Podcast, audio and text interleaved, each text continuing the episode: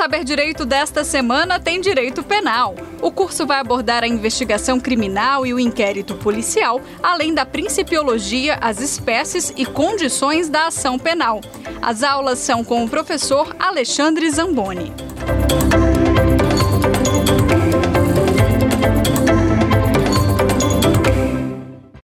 Olá, meus amigos, minhas amigas, sejam muito bem-vindos à aula de número 4, onde nós vamos dar continuidade ao tema ação penal. Como nós vimos exaustivamente, exaustivamente até nas duas primeiras aulas, nós temos que a persecução penal é composta de duas fases. A primeira é a fase investigatória. A segunda é a fase judicial. A fase judicial se dá, portanto, com o exercício do direito de ação penal no caso concreto. Se dá com efetivamente a instauração de um processo criminal. Quando alguém é acusado criminalmente, passa a ser chamada de réu ou ré. Na nossa primeira aula, sobre ação penal no caso, né? Aula de número 3 aqui do nosso mini curso. Na aula de número 3, que foi a primeira sobre ação penal, a gente conversou sobre os tipos de ação penal que existem, conversamos sobre a titularidade da ação penal, então, nós vimos que existem dois tipos de ação penal: ação penal pública e ação penal privada. O titular da ação penal pública é o Ministério Público. Titular da ação penal privada é a vítima. Vimos também que a petição inicial da ação penal pública é a denúncia e a petição inicial da ação penal privada é a queixa-crime.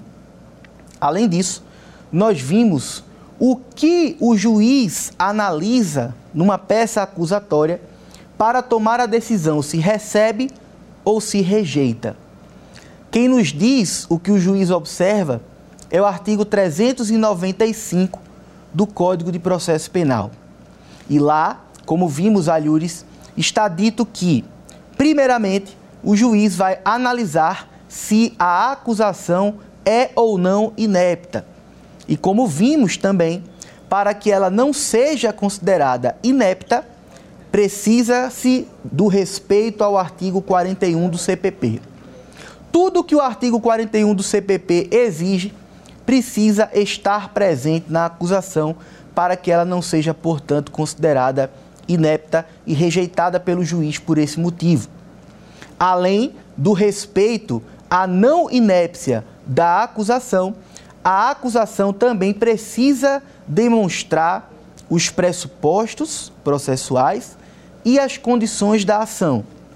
Precisa demonstrar que o pedido é juridicamente possível, que existe utilidade naquele processo criminal, que existe legitimidade de parte, tanto a parte que acusa quanto a parte que é acusada, e por fim, a demonstração de justa causa que é um lastro probatório mínimo.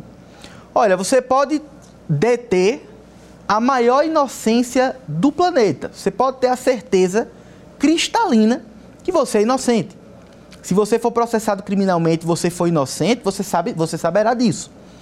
Mas por mais inocente que você saiba que seja, ninguém quer ser réu em processo criminal. Ninguém quer ser processado criminalmente.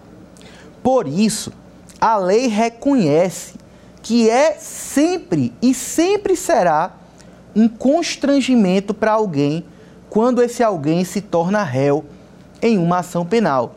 Até porque nós sabemos que quando ocorre um processo criminal, quase que concomitantemente já ocorre um julgamento social.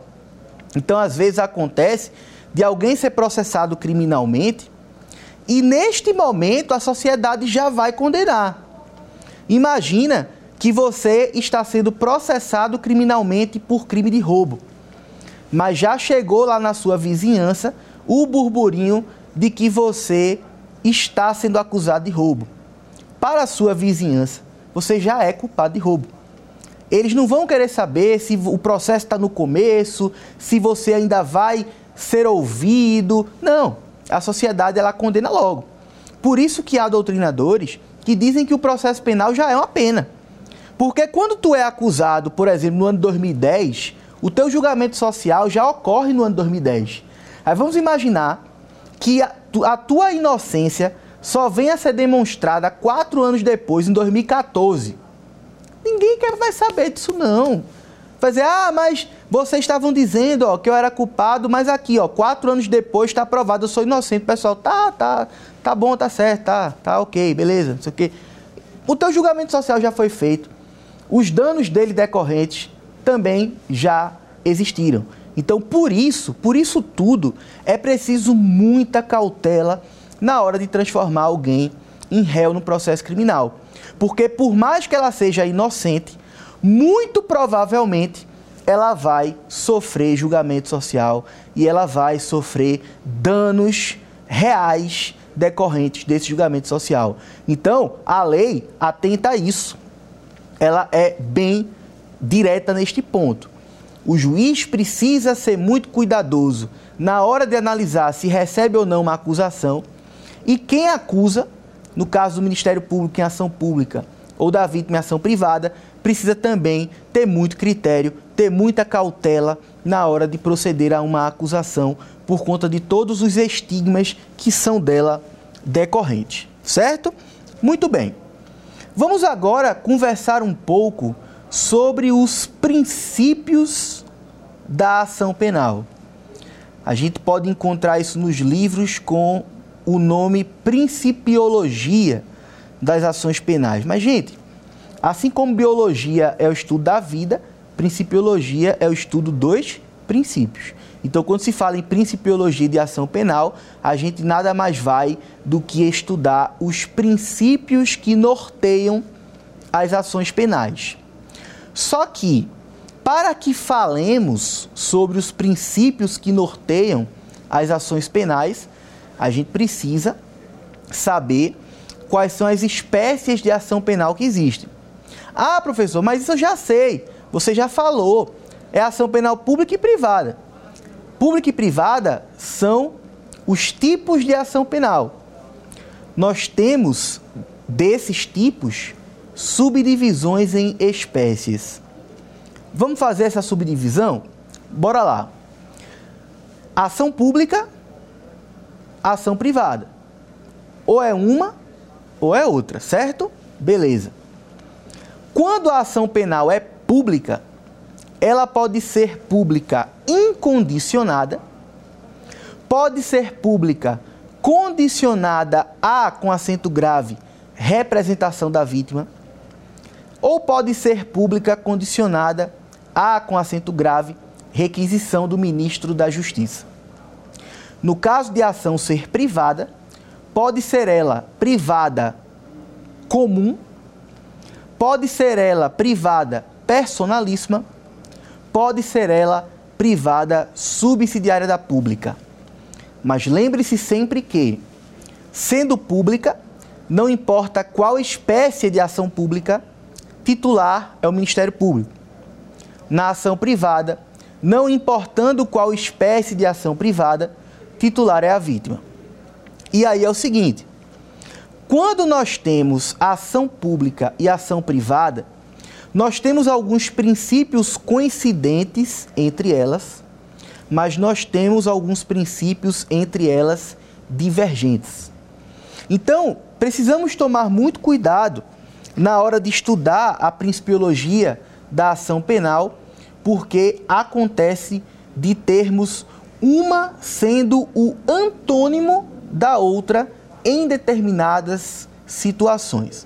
Então vamos começar com a principiologia da ação penal pública.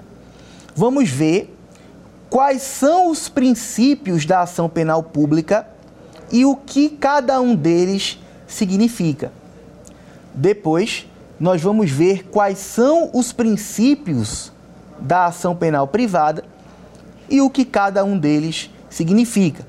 E ao final, vamos ver quais são coincidentes entre eles e quais são divergentes entre eles.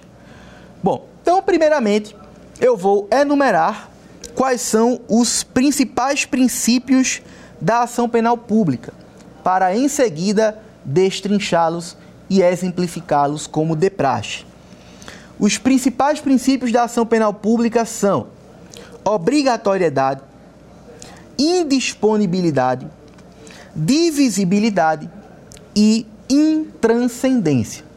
Então vou repetir: obrigatoriedade, indisponibilidade, divisibilidade e intranscendência. Bom, então vamos começar a falar sobre cada um destes princípios, começando com o princípio da obrigatoriedade.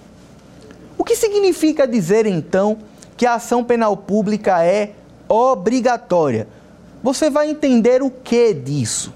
Veja bem, dizer que a ação penal pública é obrigatória é dizer que, no caso do Ministério Público, que é o titular da ação penal pública, né, como tanto já falamos, dizer que a ação penal pública é obrigatória é dizer que o Ministério Público, verificando que os requisitos para a propositura da ação estão presentes, significa que ele é obrigado a propor a ação penal.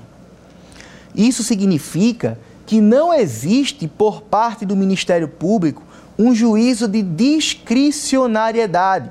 Ou seja, o Ministério Público, se entender, se analisar que os pressupostos e condições da ação estão presentes, ele é obrigado a oferecer denúncia.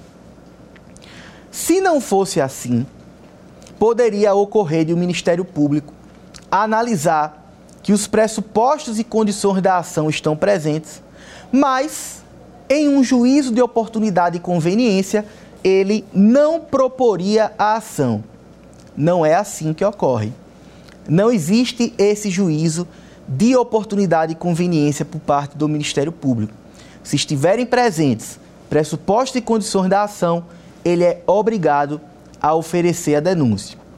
Agora, obviamente, até porque é uma decorrência lógica do raciocínio que a gente está construindo, né? Se o Ministério Público recebe em sua mão os elementos informativos, analisa eles e chega à conclusão que não estão presentes condições da ação ou pressuposto processual, aí ele vai não oferecer a denúncia. Mas isso não é, repito, um juízo discricionário. Isso é um juízo vinculado. Estão presentes pressupostos e condições da ação? Então eu tenho que oferecer a denúncia. Ah, não estão? Ok eu não vou oferecer a denúncia, já que não estão presentes, mas aí eu preciso então tomar alguma providência. Eu não posso deixar aquele inquérito aberto. Se eu não vou, se eu, Ministério Público, não vou denunciar, eu preciso o quê? Arquivar aquele inquérito. E quando eu falo arquivar aquele inquérito, é importante que lembremos sobre a mudança que houve na sistemática do arquivamento de inquérito policial com o advento do pacote anticrime. A gente viu isso na aula de número 2. Nós tínhamos que antes do pacote anticrime, o arquivamento de inquérito policial, ele tinha uma disciplina no sentido de que competiria ao Poder Judiciário arquivar o inquérito sempre a pedido do Ministério Público, jamais de ofício. Com o pacote anticrime, isso mudou. Com o pacote anticrime, o próprio Ministério Público arquiva o inquérito. Não há mais necessidade de pronunciamento do Poder Judiciário quanto ao arquivamento do inquérito, certo? Então, se o Ministério Público analisa os elementos de informação e verifica que não estão presentes pressupostos e condições da ação e ele não tem mais diligências a requerer, ele precisa arquivar o inquérito. A contrário senso, se perceber que estão presentes pressupostos e condições da ação, então ele tem que oferecer a denúncia. Daí, portanto, decorre o princípio da obrigatoriedade. Saindo do princípio da obrigatoriedade, vamos para o da indisponibilidade. Veja, vamos para a língua portuguesa, né? Vamos para a semântica. Olha só, o que é algo indisponível? é algo do qual eu não posso dispor. Algo disponível é algo do qual eu posso dispor.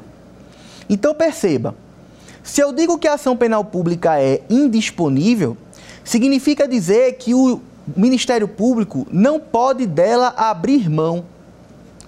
Peraí, Alexandre, mas aí eu estou achando parecido com a obrigatoriedade. É não. É porque a obrigatoriedade ela há de ser observada com relação ao oferecimento da denúncia. Já a indisponibilidade tem a ver com o prosseguimento daquela denúncia. O que significa isso? Significa que quando o Ministério Público oferece a denúncia, ele não pode mais voltar atrás. Então vamos imaginar que o Ministério Público ofereceu a denúncia, ofereceu a denúncia, e aí antes do juiz se pronunciar quanto ao recebimento ou não daquela denúncia, o Ministério Público quer voltar atrás.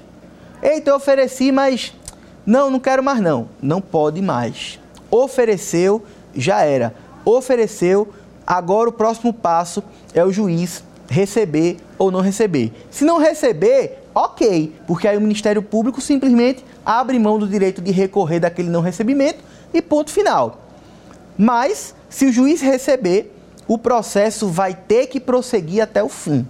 Não pode, portanto, o Ministério Público desistir da ação penal. Não tem como o Ministério Público desistir da ação penal. Depois que ele oferece a denúncia, o juiz recebendo, o processo vai ter que ir até o fim. Ainda que, ao fim do processo, o Ministério Público pugne pela absolvição do réu. Porque é bastante comum, inclusive, na ação pública, não é porque o Ministério Público acusou que ele é obrigado a querer a acusação até o fim. Ele tem que prosseguir no processo até o fim. Mas pode ser que, durante o processo, ele, Ministério Público, que inicialmente pensava que o réu era culpado, tenha mudado de ideia e agora acha que o réu é inocente. Ao fim do processo, em sendo esse o caso, o, o Ministério Público vai, em alegações finais, pedir pela absolvição do réu. Você pode pensar, ah, é um contrassenso então. Se o Ministério Público achava que o réu era inocente, por que então acusou? Ora, porque quando acusou, não havia certeza ou dúvida quanto à inocência daquele réu. Aí, durante o processo, o Ministério Público, no meu exemplo, se convenceu da inocência do réu e aí, por este motivo, pediu a absolvição. Isso é tranquilo. Isso não tem problema algum. Isso é juridicamente, essa possibilidade é juridicamente perfeita dentro do processo criminal. E isso não fere, portanto, o princípio da indisponibilidade. O que feriria o princípio da indisponibilidade é o Ministério Público se recusar a prosseguir na ação penal. Aí não tem como.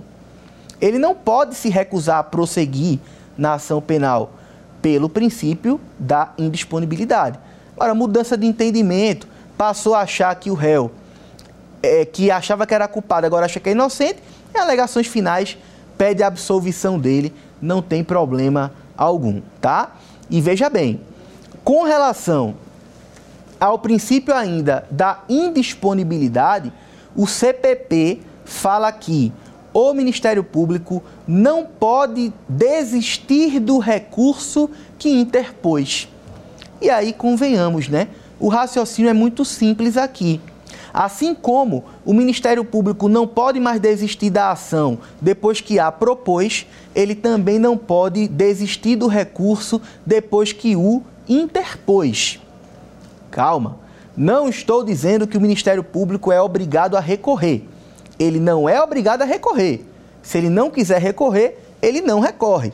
Agora, se recorrer, não pode desistir do recurso depois que ele foi interposto. Isso também é decorrência do princípio da indisponibilidade na ação penal pública.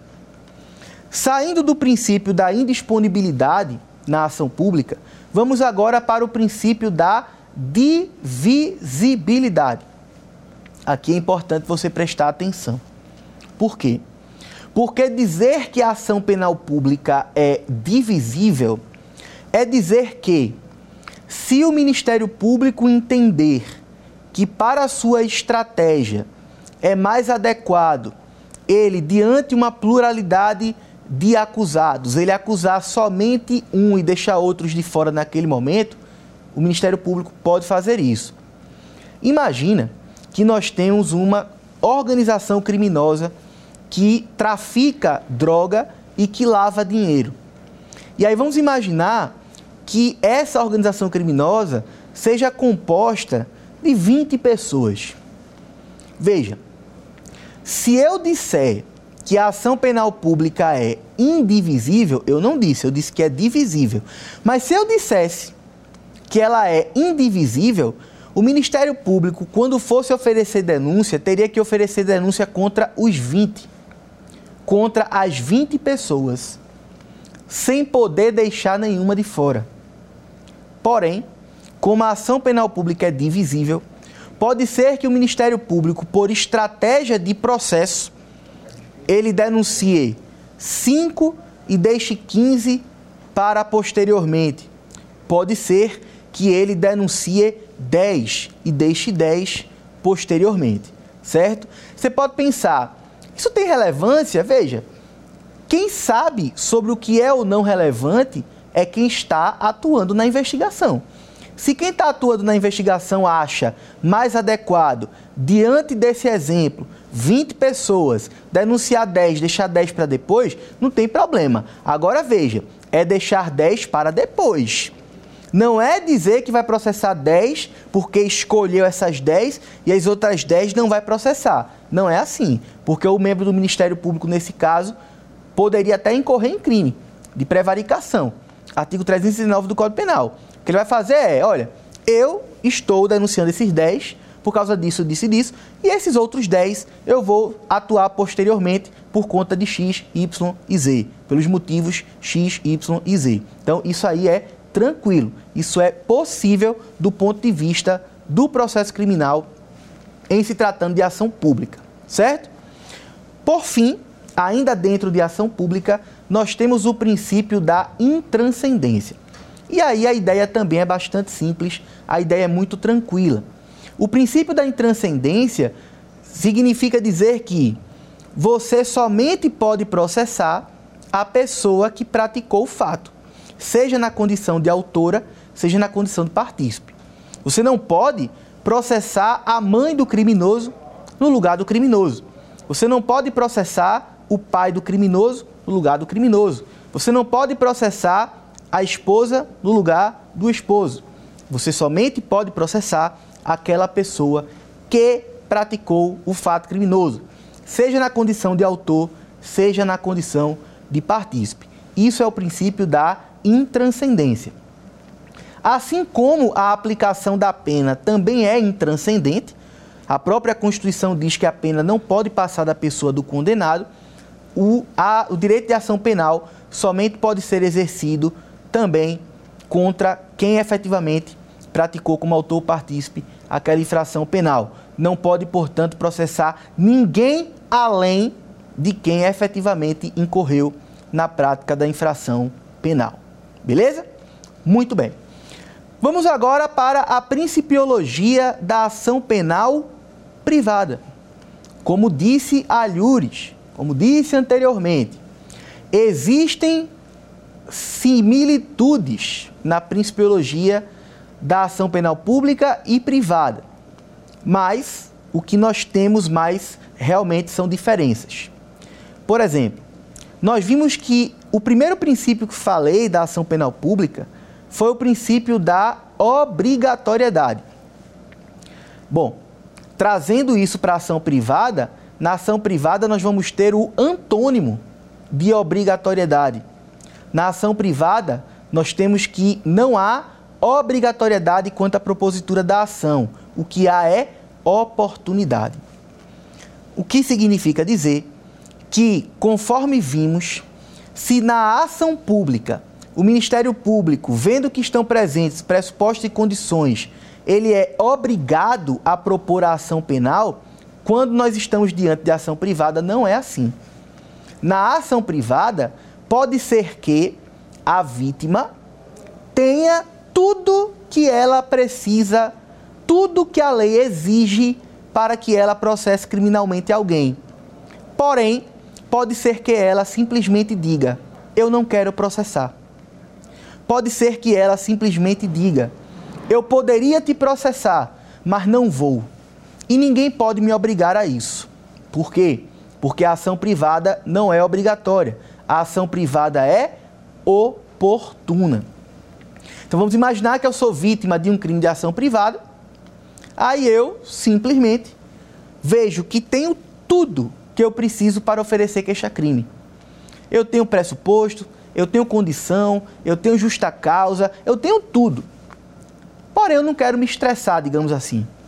Eu não quero levar aquilo para frente, eu quero deixar para lá, paciência. O que passou, passou. Eu posso abrir mão, então, de oferecer essa queixa-crime tranquilamente. Se fosse numa ação pública, eu não poderia. Mas na ação privada, eu posso. Eu posso simplesmente deixar para lá.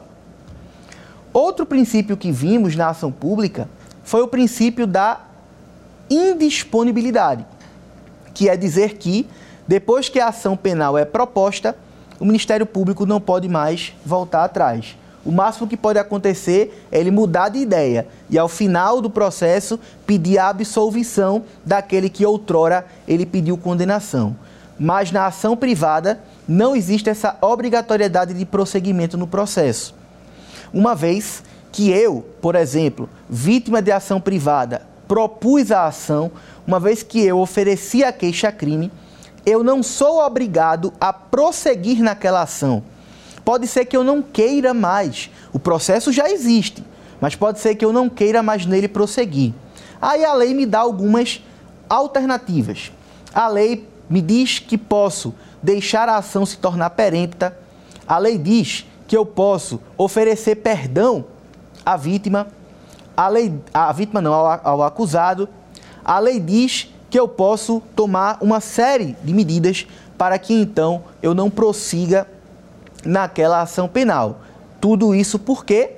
Porque a ação privada, quanto ao prosseguimento dela, ao contrário da pública, ela não é indisponível ela é disponível. Então, a vítima na ação privada pode simplesmente deixar de querer prosseguir naquele processo. Outro princípio que vimos na ação penal pública foi o princípio da divisibilidade. Aqui, mais uma vez, nós vamos ter o antônimo na ação privada. Na ação privada, não trabalhamos com a ideia de divisibilidade. Na ação privada, a gente trabalha com a ideia de indivisibilidade. Então lembra que para falar de divisibilidade na ação pública, eu usei o exemplo de nós termos várias pessoas para serem processadas e o Ministério Público, por estratégia, pelo motivo adequado, ele queira processar umas agora e outras depois? Pois bem, na ação pública pode, na ação privada não. A ação privada é indivisível. Então vamos imaginar que umas cinco pessoas praticaram contra mim crime de ação privada. Bom, se é crime de ação privada, compete a mim, caso eu queira, oferecer queixa-crime. Propor, portanto, a ação penal. Só que aí é o seguinte: como a ação é privada, ou eu ofereço queixa-crime contra os cinco, ou eu ofereço contra nenhum. Eu não posso dizer, destes cinco que praticaram crime de ação privada contra mim, eu vou oferecer queixa-crime contra dois e deixar três de fora, deixar três para depois. Eu não posso fazer isso em uma ação privada. Daí você pensa, ok, não posso. Mas e se acontecer, o que é que o juiz faz? Bom, vamos imaginar, então vamos voltar ao exemplo que eu vinha trabalhando. Eu fui vítima de crime de ação privada e foram cinco pessoas que praticaram esse crime de ação privada contra mim, ok? Então o exemplo é esse. Vamos imaginar então que eu ofereça queixa-crime contra A e B e deixe de fora dessa, dessa queixa-crime C, D e E. O que é que vai acontecer aqui? Bom, eu vou, ver, eu vou oferecer essa queixa-crime perante o juiz, ok? Ok. Se o juiz, vamos ser bem franco.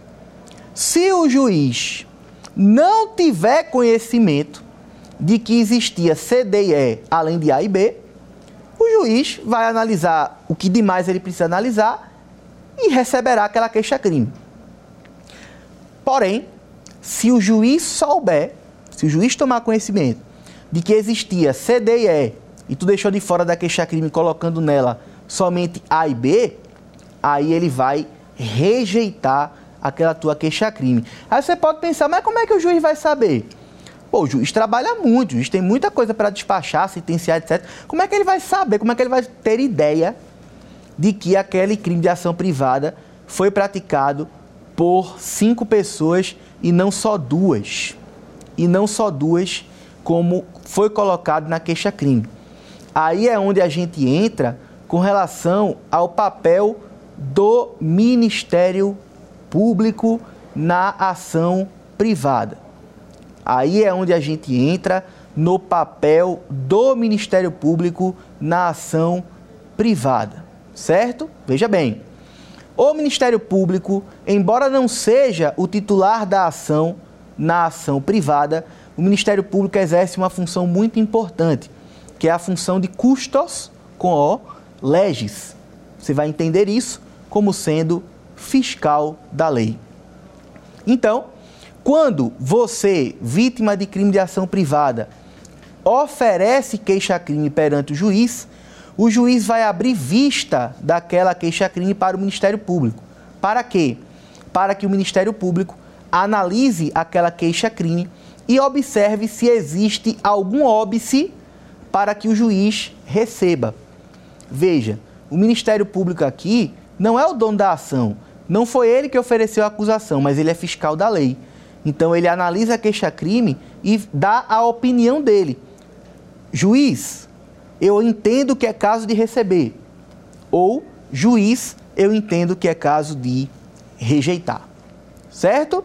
Pois bem, ainda em cima do meu exemplo, imaginemos então que o juiz não sabe, mas o Ministério Público sabe, porque teve informação de que aquele crime de ação privada foi praticado não apenas por A e B, mas por A, B, C, D e E. E eu, vítima do crime de ação privada, somente ofereci queixa-crime contra A e contra B. Bom, o que é que o juiz vai fazer? O juiz vai rejeitar a queixa-crime por desrespeito ao princípio da indivisibilidade. E mais, se fosse isso, estaria bom. Seria uma mera coisa julgada formal. Ocorre algo mais além disso, todavia. O juiz, nesse caso, vendo que você deixou C, D e E de fora da queixa-crime, o juiz ele vai entender que com relação a C, D e E, tu renunciasse ao teu direito de queixa. E a renúncia ao direito de queixa, de acordo com o Código Penal, é uma causa que extingue a punibilidade da pessoa suposta autora do fato. Então, o juiz rejeitaria tua queixa-crime, entendendo que houve renúncia com relação a C, D e E, que foram os que tu não inseriu na queixa-crime, Aí o juiz extinguiria a punibilidade de C, D e E, mas não apenas deles. Extinguiria a punibilidade também de A e B, mesmo contra eles tu tendo A e B oferecido queixa-crime. Por quê? Porque se a ação penal é indivisível, não tem como tu oferecer queixa-crime contra dois e renunciar quanto a três. Fica um paradoxo aqui.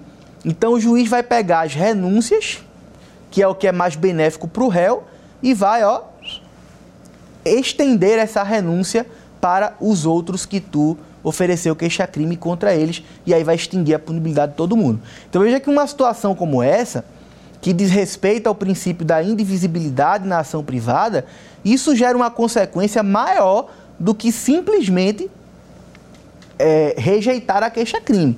O juiz, nesse caso, rejeita a queixa-crime e ainda extingue a punibilidade de todo mundo. Tudo isso por conta do princípio da indivisibilidade na ação privada. Agora, vimos que temos três princípios na ação privada que são antônimos de três princípios da ação pública. Agora nós temos um princípio que é em comum para ambas. É o princípio da intranscendência. Nós vimos que na ação pública existe necessidade de respeito ao princípio da intranscendência e na ação privada também existe, também exige-se respeito a este princípio. Ou seja, na ação privada, assim como na ação pública, tu somente pode processar quem foi autor ou, no mínimo, partícipe daquele fato criminoso. Você não pode processar a mãe no lugar do filho, o pai no lugar do filho, o irmão no lugar de outro irmão, etc. Tranquilo? Bom, então com isso a gente conclui essa parte que envolve o estudo da principiologia das ações penais. Agora nós vamos entrar nas espécies de ação penal. Vamos falar acerca das peculiaridades que existem em cima de cada uma delas. Vamos começar então com a ação penal pública. Como já tivemos oportunidade de falar anteriormente, a ação penal pública, ela se divide em ação penal pública incondicionada, condicionada à representação da vítima e condicionada à requisição do ministro da Justiça. Vamos começar então com as principais observações em cima da ação penal pública incondicionada. Veja bem, como o próprio nome já sugere, a ação penal pública incondicionada significa que ela não exige nenhuma o quê? Condição. Olha, se a ação penal é pública, a gente já sabe que o titular é o Ministério Público. E se ela é incondicionada, isso significa que não exige-se, não se exige condição alguma para que o Ministério Público proponha a ação penal. No seguinte sentido, ele não precisa da manifestação de vontade de qualquer que seja a pessoa. Quando eu falo que na ação penal pública incondicionada não se exige condição alguma, não é condição da ação. Condição da ação tem que ter sempre. É condição de procedibilidade. Não existe. Na ação pública incondicionada não se exige condição, não existe, melhor dizendo, condição de procedibilidade. Então isso significa dizer que o Ministério Público ele pode propor a ação penal pública no caso de ação pública incondicionada, independentemente de alguém pedir isso a ele. E ele pode, inclusive, dar início à ação penal, propor a ação penal, ainda que contra a vontade até mesmo da vítima. Pode parecer um pouco paradoxal, mas é fato. Nem sempre você é vítima de crime e quer que haja algum processo por conta daquilo. É claro que se a gente não parar para pensar, a gente pode pensar o seguinte: a gente pode é, incorrer no seguinte equívoco, seguinte pensamento equivocado, melhor dizendo. Ah, se eu fui vítima de um crime, é claro que eu vou querer um processo. Nem sempre é assim. Às vezes, a pessoa que foi vítima de um crime, ela quer simplesmente esquecer que aquilo existiu. Porque ter vivido aquela experiência foi tão traumática, foi tão difícil que ela não quer mais reviver aquilo. Veja, isso acontece muito na seara dos crimes sexuais. Inclusive a criminologia, ela fala sobre isso quando fala sobre a questão da vitima, vitimização vitimização secundária. O que seria isso? Veja, quando tu é vítima de um crime, isso é vitimização primária. Agora, quando tu é obrigada a reviver aquela experiência, porque precisa prestar um depoimento na condição de vítima, por exemplo, aquilo é uma vitimização secundária. É meio que a vítima precisar reviver aquela experiência traumática dando depoimento à polícia, dando depoimento ao Ministério Público, ao juiz. Então, na seara dos crimes sexuais, às vezes isso ocorre. Às vezes isso ocorre. Às vezes, a pessoa que foi vítima de crime sexual, ela quer simplesmente esquecer que aquilo aconteceu. Aquilo foi tão traumatizante, foi tão indigno, que ela não quer reviver aquilo em pensamento, ela não quer mais falar sobre aquilo, ela quer simplesmente virar aquela página.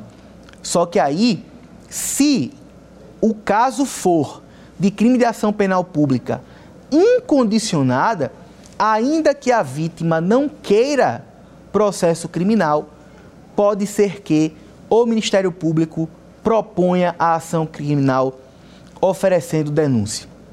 Então isso é um ponto delicado, né? Muitas vezes você pode pensar, ah, mas o maior interessado no processo criminal é a vítima do crime. Afinal, é dela o bem jurídico que foi violado. Tudo bem. Isso é uma forma de pensar. Mas nos casos de crime de ação penal pública incondicionada, o Estado ele interpreta que exige, existe ali algo além do que a lesão ao bem jurídico da vítima. E, claro, o crime precisa ser possuir, digamos assim, uma gravidade considerável para que seja ele crime de ação penal pública incondicionada. Veja, um crime de injúria, que é um crime contra a honra, com a pena baixinha, como regra, é crime de ação privada. Tudo bem. Agora, a gente jamais poderia colocar o crime de homicídio, que é o crime onde há o ceifamento de uma vida humana.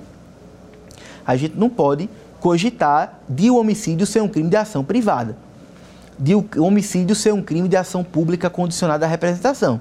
De jeito nenhum. Homicídio é ação penal pública incondicionada, porque é crime muito grave, assim como roubo, assim como extorsão. Então, observe, quando a Lei 13.718, em 2018, disse que todo crime sexual agora seria de ação pública incondicionada, isso foi um meio de o legislador dizer: olha, aqui nós temos algo além do que a lesão ao bem jurídico da vítima. Por isso, ainda que contra a vontade da vítima, em crimes sexuais, o Ministério Público poderá propor a ação, poderá oferecer a denúncia. Por quê? Porque, repetindo, por excesso de zelo, nas ações penais públicas incondicionadas, elas poderão ser propostas, ainda que contra a vontade da vítima.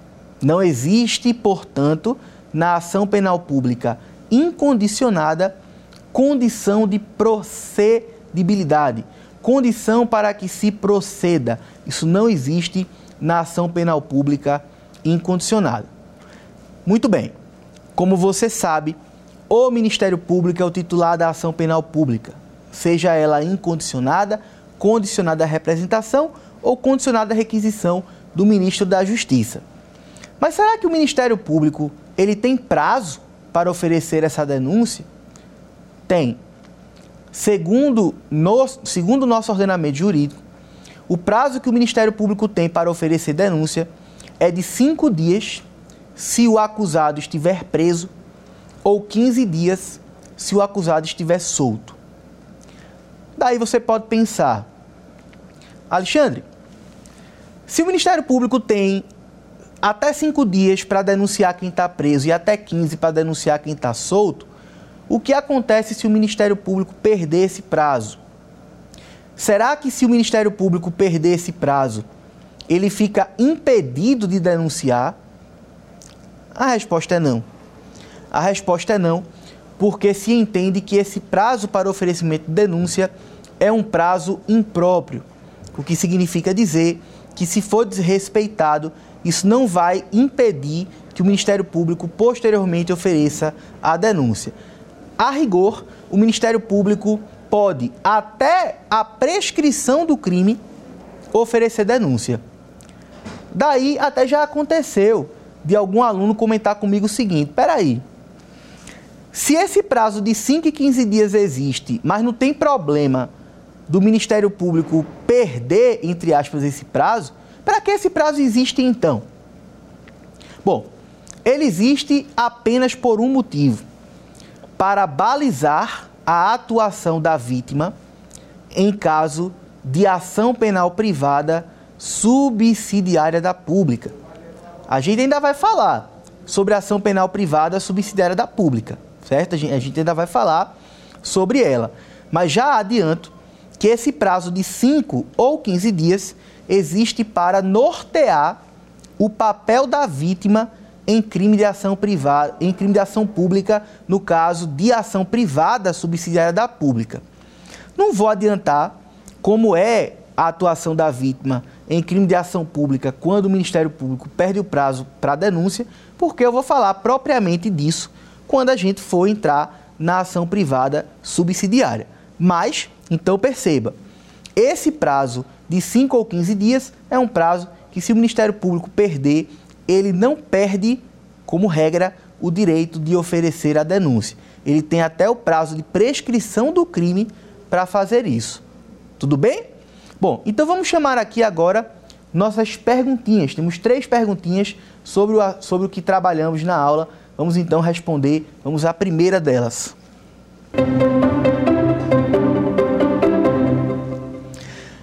Assinale a alternativa que contém um princípio da ação penal privada.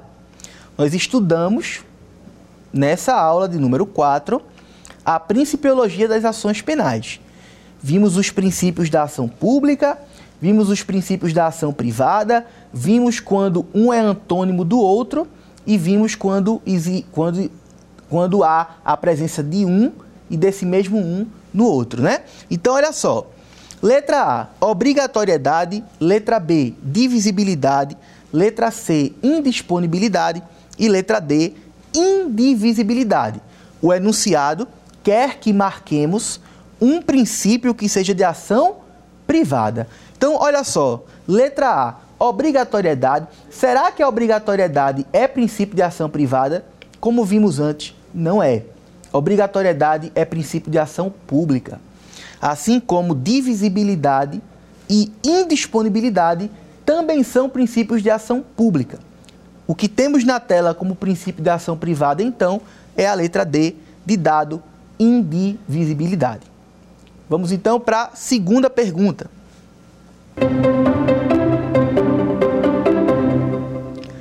Assinale a alternativa que contém um princípio da ação penal pública. Então veja que essa questão agora é o oposto da anterior. Lá a gente teve que marcar a alternativa que tinha um princípio de ação privada. Agora a gente tem que marcar a alternativa que tem um princípio de ação pública. Então, letra A, indivisibilidade. Letra B, oportunidade. Letra C, disponibilidade. Letra D, divisibilidade. Então vamos lá. Letra A, indivisibilidade. Isso é princípio de ação pública? Não. Isso é princípio de ação privada. Assim como oportunidade e disponibilidade também são princípios de ação privada. Nosso gabarito, então, é letra D de dado princípio de ação pública, dentre as alternativas que nos foram concedidas, é a letra D de dado divisibilidade da nossa resposta. Vamos para a terceira e última pergunta.